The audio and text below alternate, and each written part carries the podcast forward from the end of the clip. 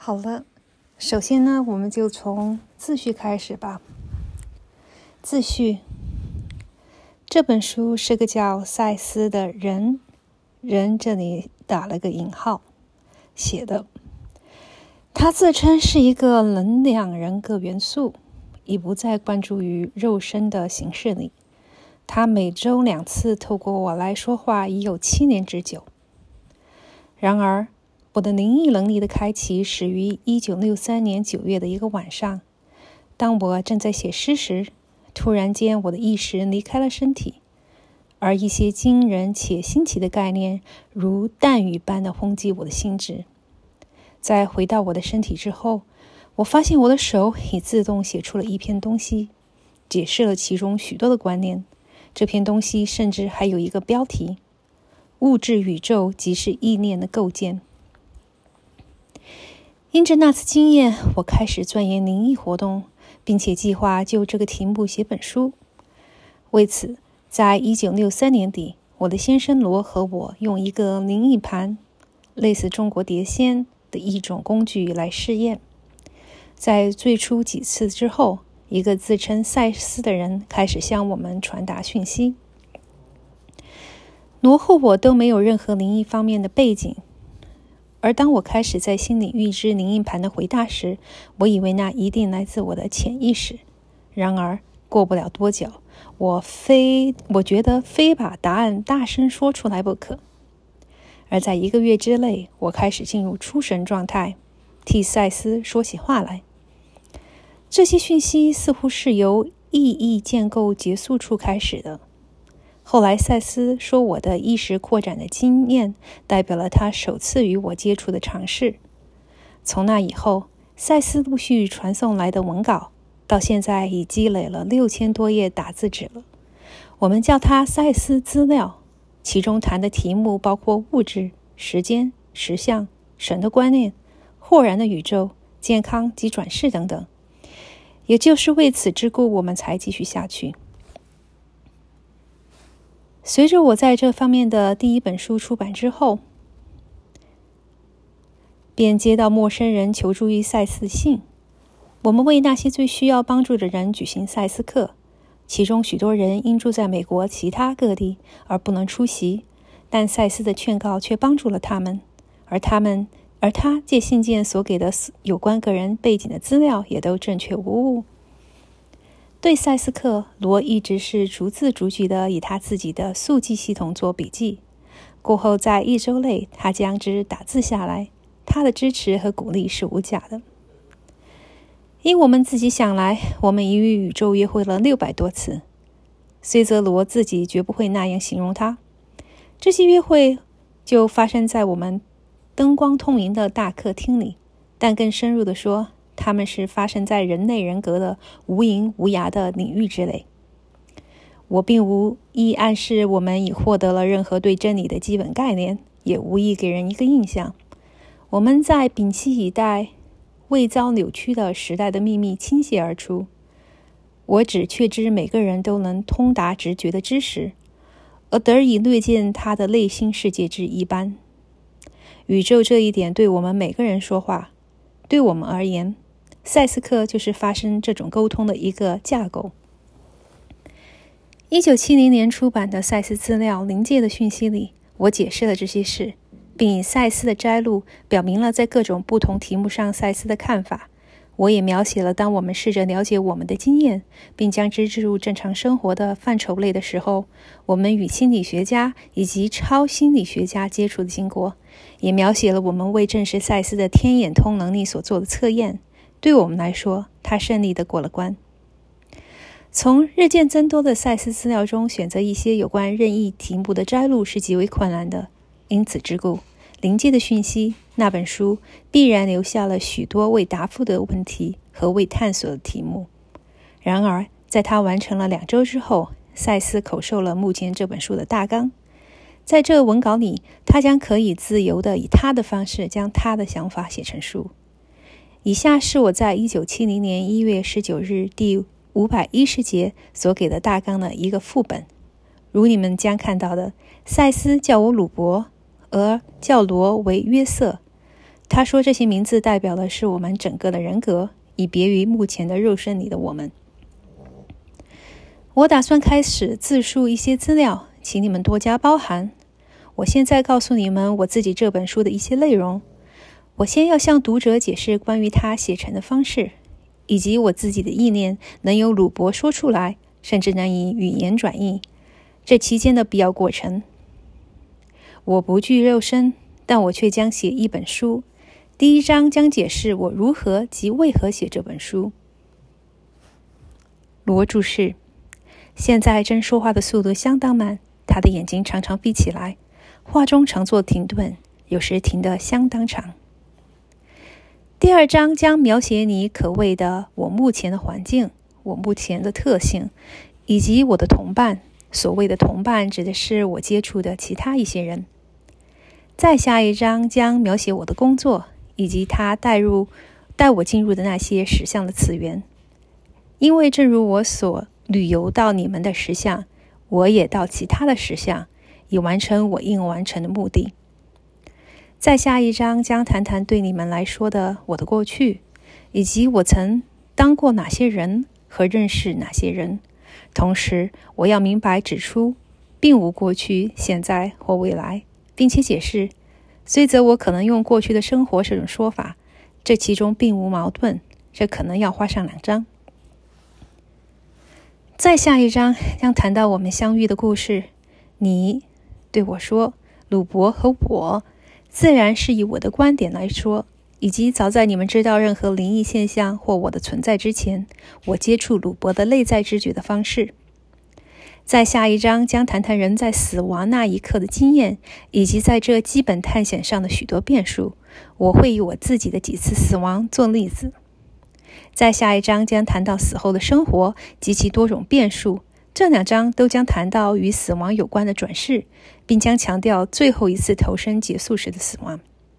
下一章将谈到人与人之间爱与亲情的感情病的实相，说到在连续的投生间这些感情的演变情形，因为有些中途而废，而有些维持了下去。下一章将谈到对我和其他人像我的人来说，你们的物质实相看起来如何。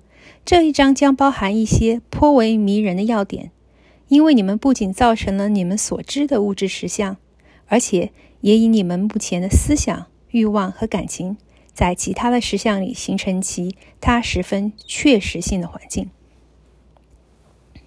下一章将谈到梦永远可以作为进入这些其他实相的门户，以及作为一个开放地区，经由这开放地区，类我瞥见他的经验的许多面。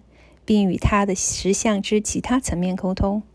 下一章将更深入地谈谈这题目，重述作为教师和向导的我进入别人梦境的各种方法。下一章将谈到任何意识，不论它是否具有形体，按照它的程度所用的基本沟通之法。话题将转而谈论如你们所了解的人类所用的基本沟通之法，而指出这些内在的沟通是独立存在于肉体感官之外的。而肉体感官只不过是内在知觉的延伸而已。我会告诉读者他如何及为何看到他所看到的，或听到他听到的。我希望透过这本书让读者明白他自己是独立于他的肉体形象之外的，而我希望用我自己来给他一些得以证实的理论的方法。下一章将谈到我所在的存在中，我与那些我在资料中谈到过的金字塔完形有过些什么经验，及关于我与你们称为赛斯第二及远较我进化的多次元意识间的关系。我给读者的讯息将是：基本上来说，你们不比我更是个具肉身的人。在告诉你们关于实相时，我也告诉了你们自己的实相。我将会用一张专论世界上的宗教即在他们内的曲解和真理，三位一体的基督及关于一些失落的宗教的一些资料。他们属于一个你们毫无所知的民族，在你们的地球存在之前，这些人住在占据和你们现在地球同一空间的一个行星上。他们由于自己的错误毁灭了它，而当你的行星准备好了时。他们便在转生于地球上，他们的记忆成为你们现在所知的宗教诞生的基础。有一章会谈到可能的神与可能的系统，有一章专门回答问题。在最后一章里，我会叫读上闭读者闭上眼睛，而对我存在的实相及他自己内在实相有所知觉。我会教你们一些方法。在此章里，我会邀请读者用他的内在感官，以他自己的方式来看我。虽然为了保护资料的完整一贯性。我的通讯始终将透过鲁伯做独家报道。我还是要邀请读者知觉到有我这么一个人的存在，因而他能明了由其他实相来的通讯是可能的，并且他自己也能接受非属肉体的知觉。那么这就是本书的大纲，但它只大略勾勒出我的意向而已。我没有给一个更完满的大纲，因为我不要鲁伯对我有所预期。我将。彻透彻地讨论这种通讯所涉及的困难，指明所谓的超常通讯是由各种不同的实相层面而来，并且那些通信说明了它们存在于其中的实相。因此，我会描写我的及其他我所知的实相。这并不是说我所不知的其他次元是不存在的。在我的课里，我将会口授此书。这是我的书的标题。面带微笑，赛斯如是说：“Seth speak，灵魂永生。我用‘灵魂’这个名词，因为它对大多数读者而言立即有其意义。我建议你为自己准备好些好的笔。正因为我熟知写一本书所费的力气，所以当赛斯说要写本他自己的书时，我顿我颇为谨慎。”虽然我明知他做得到，但心中仍不免犯嘀咕。不错，塞斯资料是真的很重要，但塞斯知道怎么样写书吗？他知道所需的组织或如何针对公众说话吗？罗一直叫我别为此担心。朋友和学生们似乎觉得惊异，在所有人中，偏偏我倒有些疑问。但我想，在所有人中，除了我，谁还该有疑问呢？赛斯已说出了写书的意图，但他能完成它吗？赛斯从第五百一十一课开始口述这本书，时间是一九七零年一月二十一日，在五百九十一课时完成这本书，时间是一九七七一年八月十一日。我们在这些课中并不完全用在书写上，有些课中谈到个人的事情，有些课中帮助那些需要帮助的人。还有一些回答与本书无关的哲学问题。除此之外，我还去度过几次假。可是赛斯总在这些罢工之后，正确的接下去口述本书。在他写他的书的期间，我每天花四小时写我自己的书，指导我每周一次的 ESP 班，并发现我自己被临界讯息的出版后的读者来信所淹没。我同时还开办一周一次的创作班。出于好奇，我看了赛斯的头几章，后来就不再碰了。偶尔，罗告诉我一些他认为我的学生可能会特别感兴趣的片段。除此之外，我对书不予注意，放心满意让赛斯去弄。一般而言，我不把他的工作放在心上，甚至几个月都不看他的草稿。阅读这完成的书是一个愉快的经验。整体而言。他对我是全新的，虽然每个字都是由我的嘴说出来的，而我曾奉献许多个夜晚在出神状态来制作它。这点对我来说格外的奇怪，因为我自己是个作家。关于组织我自己的资料，追踪它，并且像个母鸡般的呵护它。由于我自己的写作经验，我也熟知把无意识的资料转移为有意识实相的过程。在我写诗时格外明显。不论赛斯的书还涉及了别的什么，显然某种无意识的活动是在高速档运转。那么，很自然的，我发现自己在比较有意识的创作经验与赛斯书所涉及的出神状态的过程。我先要发现我自己为什么感到赛斯书是他的，而我的书是我的。如果两者皆由同一个无意识而来，那么为什么在我的感觉里有主观上的不同？从一开始，这些不同就很明显。当在写一首诗，我沉浸在灵感里时，那时我很来电，很兴奋，充满了一个急迫感与发现感。但是，正在这些发生之前，一个构想似乎无中生有的来了，它是现成的，就这么突然出现了，而由它涌出了连绵不绝的新创意。那时我是警醒的，却又开放而富感受性。悬在临近的专注与被动之间的一种奇异的心灵弹性里，在那一刹那，那他的特定诗或意念对我来而言是全世界唯一无二的事。这种极度个人性的投入与促使这意念出生所涉及的工作和游戏，全都使这首诗成为我的。这种经验，这种经验从小即为我所熟知，它是我存在的基石。没有它。或当我没在那种情境里工作时，我就变得无精打采而忧伤。在我写这序言时，我现在便有点那种同样的发挥个人创造性的感觉。它是我的。我与赛斯的书就没有这种关联，对他所涉及的创作过程也毫无知觉。我像在定期课里那样进入出神状态，而赛斯透过我，经过我的口口授此书。这创造工作与我相距这么远。因此，在这方面来说，我不能称这作品为我的，反而一部完整的、精彩的赛斯作品交给了我。为此，我自然是极端的感激。可是，我发现只有我自己的写作才会给我我所需的那种特别的创造性的满足感，有意识的投入于无意识资料追寻的兴奋，并不因为赛斯在做他的事，我就可以免除做我的。如果我不继续自己的工作，我会觉得被剥夺了什么。当然，任何人都可以说，在赛斯书里那神秘的过程与我的正常意识离得那么远，以致最后的作品只看起来是来自另一个人。我只能说明我自己的感觉，并且强调，赛斯的书以及赛斯资料的六千页底稿，并没有影响到我自己创造性表达的需要或责任。如果两者都来自那样的无意识，却似并未减缓我工作的效率。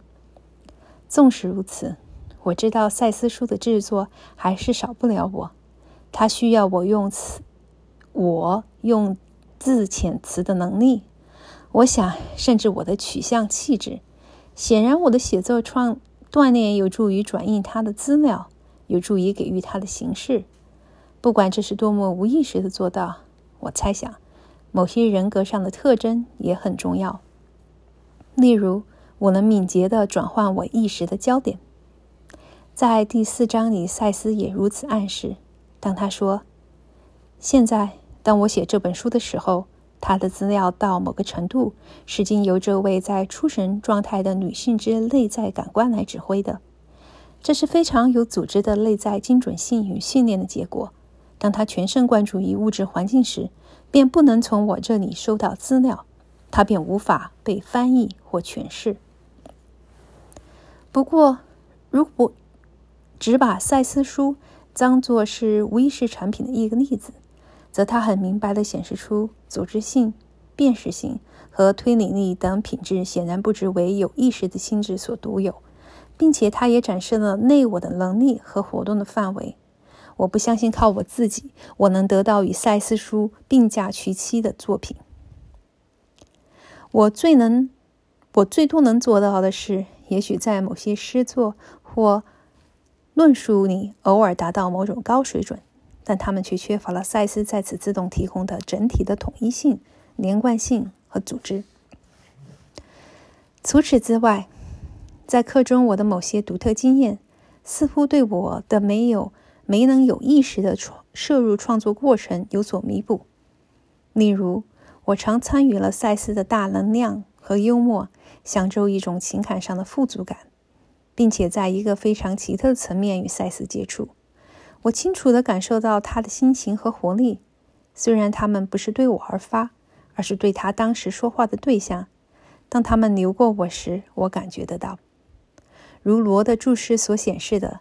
在赛斯说话时，我也常有别种的经验。举例来说，有时我看内在的事项，这些可能是把赛斯正在说的话以画面表明出来，因此我在以两种方式接收资料，或者他们也可能与稿子完全无关。在课中，我也有过好几次出体的经验，那时我看见实际上发生在几千万的事。赛斯用这本书来展示以下这些事实：人类人格是多次元的，我们同时存在于许多实相里。灵魂或内我不是与我们分开的东西，而正是我们存在于其中的那个媒介。他强调，真理并不是由追随一位老师又一位老师、一个教会到另一个教会、一种训练到另一种训练而找到的，却是由向内看自己来找到。这种对意识的深入知识、宇宙的奥秘，都不应该是不让人们知道的。密教真理，这种资料对人而言就如空气一样自然；对那些内心源头诚实的寻求的人，也是同样可以企及的。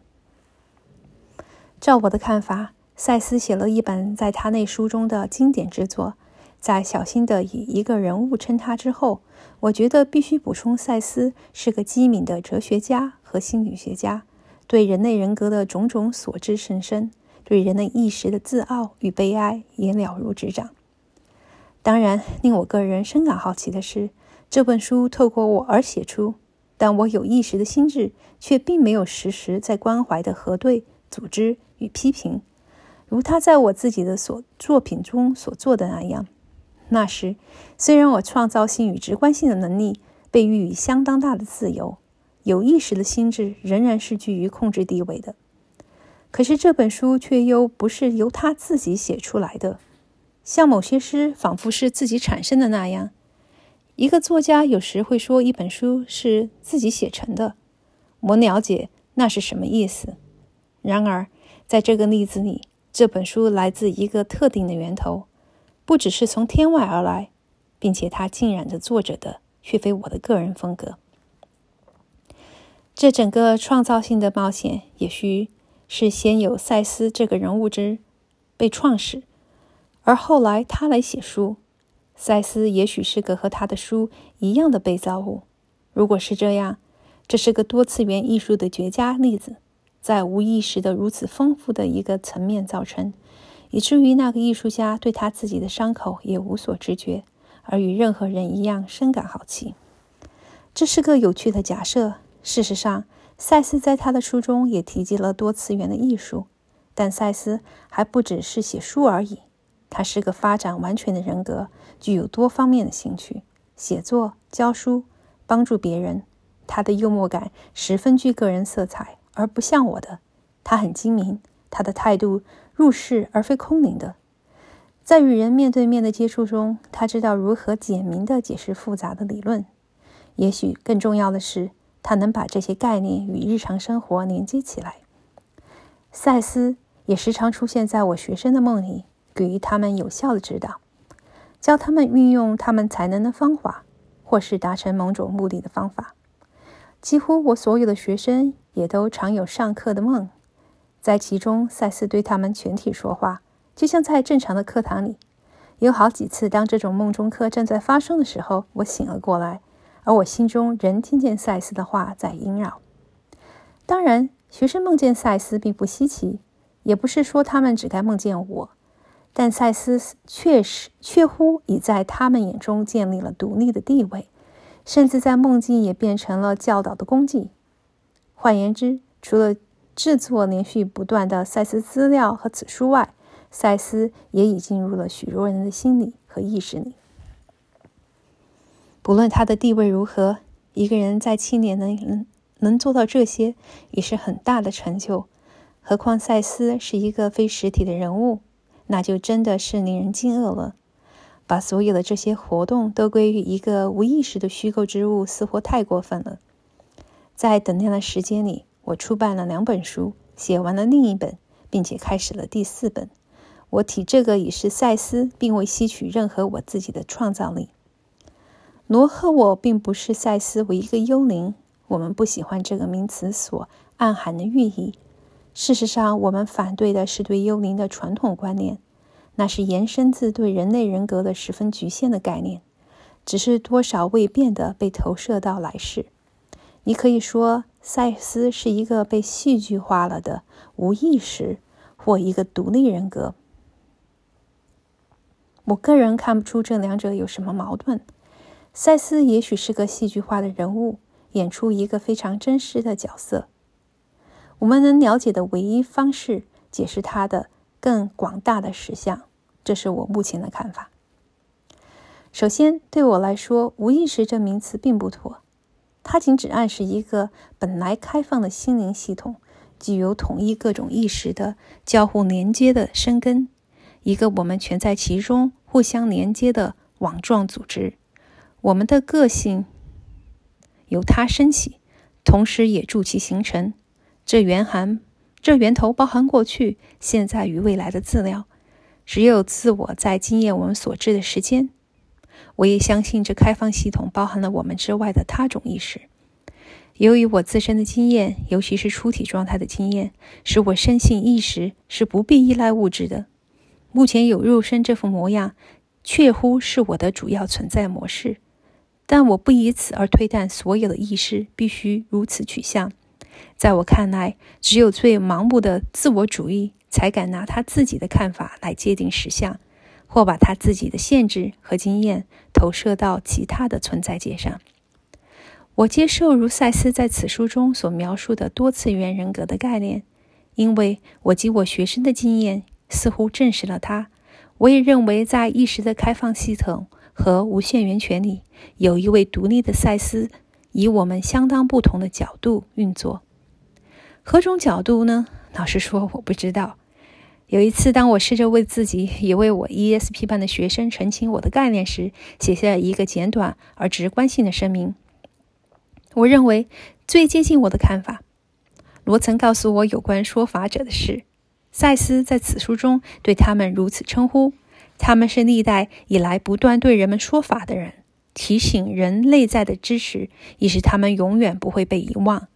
这个意义唤起我的灵魂，使我写下这一篇小说。错了，应该是小品。他指出，我认为赛斯及其他像他的人，也许存在于其中的那个架构。这里“人”是打了引号的。我们以我们所不了解的方式合成，我们是由元素、化学物质及原子所组成，但我们却开口说话，并各取名字。围绕着我们的内在，我们组织了外在物质，凝结成肌肉与骨骼。我们的本体或人格由我们所不知的源泉涌起。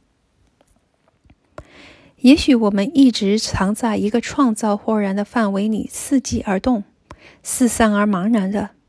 在十三世纪扫过欧洲的风雨中，在起伏的山峦间，在涌现过另一个时空天空的云朵里，身为沙尘，我们也许曾吹过希腊的门廓，也许我们曾无数次的明灭于有意识与无意识之间，被我们还不太了解的对创造与完美的欲望与渴望所触及，因而现在可能有其他的人，如赛斯。